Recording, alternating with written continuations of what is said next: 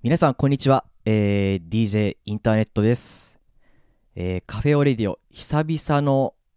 配信再開ということで、皆さん、この番組を聞いてくださっている方も、今、僕が配信をしている水曜のラジオという番組を聞いてくださっている方も、本当にお久しぶりです。このチャンネルで配信をするのは。そうですね。カフェオレディオなんですけど、どれぐらい止まってたんですかね？今ちょっと調べてみると、えー第261回が最後で、これが2020年4月の配信だったんですね。ってことは、あの、およそ2年5ヶ月ぐらい、ちょっと配信止まっちゃってたんですけど、これはね、本当にあの今の時期のコロナの影響で、まあ、あの毎週日曜日に誰かのゲストと一緒に僕が配信するっていうトークでしたけどそんな番組でしたけど、えーまあ、コロナの影響でそれもできなくなっちゃってで配信を止めることにしてで今「水曜のラジオ」っていう番組を配信してて今それを続けているっていう感じなんですけどまあちょっとこれもあの毎週水曜配信なもんでちょっとカフェオレディオ今ちょっとコロナ落ち着きましたけどなかなかあの配信のきっかけがつかめない忙しくてっていうところでまあずっと止まってた状況だったんですけどまあ何かまあ落ち着いたし配信再開のきっかけがなんかつかめたらなぁと思ってたんですがなかなかねちょっとそのきっかけもつかめなかったんですけど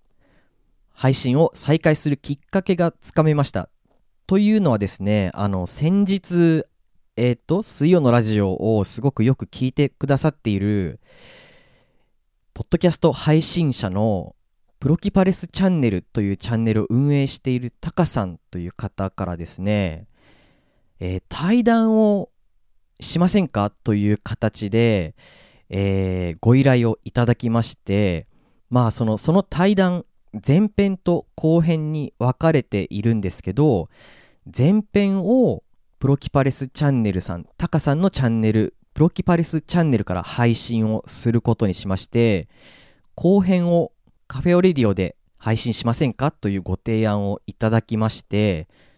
このカフェオレディオでその音源を配信するということになりました。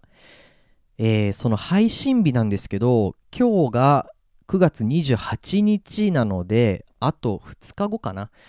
9月30日。これがですねあのポッドキャストの日という、まあ、世界的にも本当にちゃんとしたオフィシャルな記念日になっていてこの日に配信をするということになりました、えー前編はプロキパレスチャンネル後半はカフェオレディオで9月30日に配信をする予定となっております。なのでその対談をきっかけにカフェオレディオちょっと配信していこうとこれからは思っています。一応ですね水曜のラジオもあるのでこれからのカフェオレディオとしてはまあ不定期な配信にはなっちゃうとは思うんですけどまあちょっと気の仕入れた誰かとトークするような番組が作れたらいいなと思っています。なので楽しみにしていてください。そして9月30日の対談音源アップしますのでこちらはあの後編の配信になりますが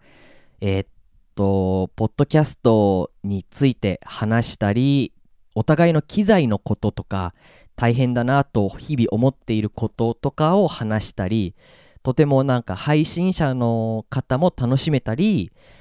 水曜のラジオのファンの方カフェオリディのファンの方もちょっと楽しめる内容になっているかなと思いますので、えー配信日を楽しみにしていてください。ということで、えーまずはプロキパレスチャンネル要チェックです。こちらは前編なので iTunes ポッドキャストと Spotify で聞けますのでカタカナでプロキパレスチャンネルと検索してみてください。その後カフェオリディオのポッドキャストの日対談後編を聞いていただけたらと思います。それでは本当に久しぶりの配信再開となりました。自宅で一人で喋っているんですけどちょっと嬉しいです。はい。それでは、えー DJ インターネットでした。対談の配信お楽しみにしていてください。忘れることができない町柏。私はここにやってきた。柏西口朝日通りの焼き鳥司。店主がディグした。よりすぐりの日本酒。炭は本格備長炭。お通しも隙がない。大将が一本一本焼き上げる串。焼き鳥ってこんなに美味しかったっけ？創業47年柏のグローバルな居酒屋焼き鳥司。焼き鳥ってどの世代にもソウルフード。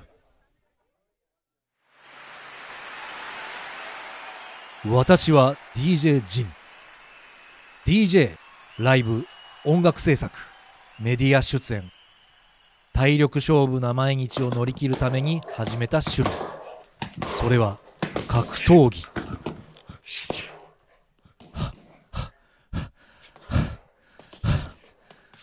タフに生きるにはタフなケアが必要だ。スイラジリスナーならわかるよな。子供から学生お年寄りガチのトップアスリートまで幅広くケア。0120-89-8214早く初石。遺体が当たり前になっていませんか？大日向整骨院。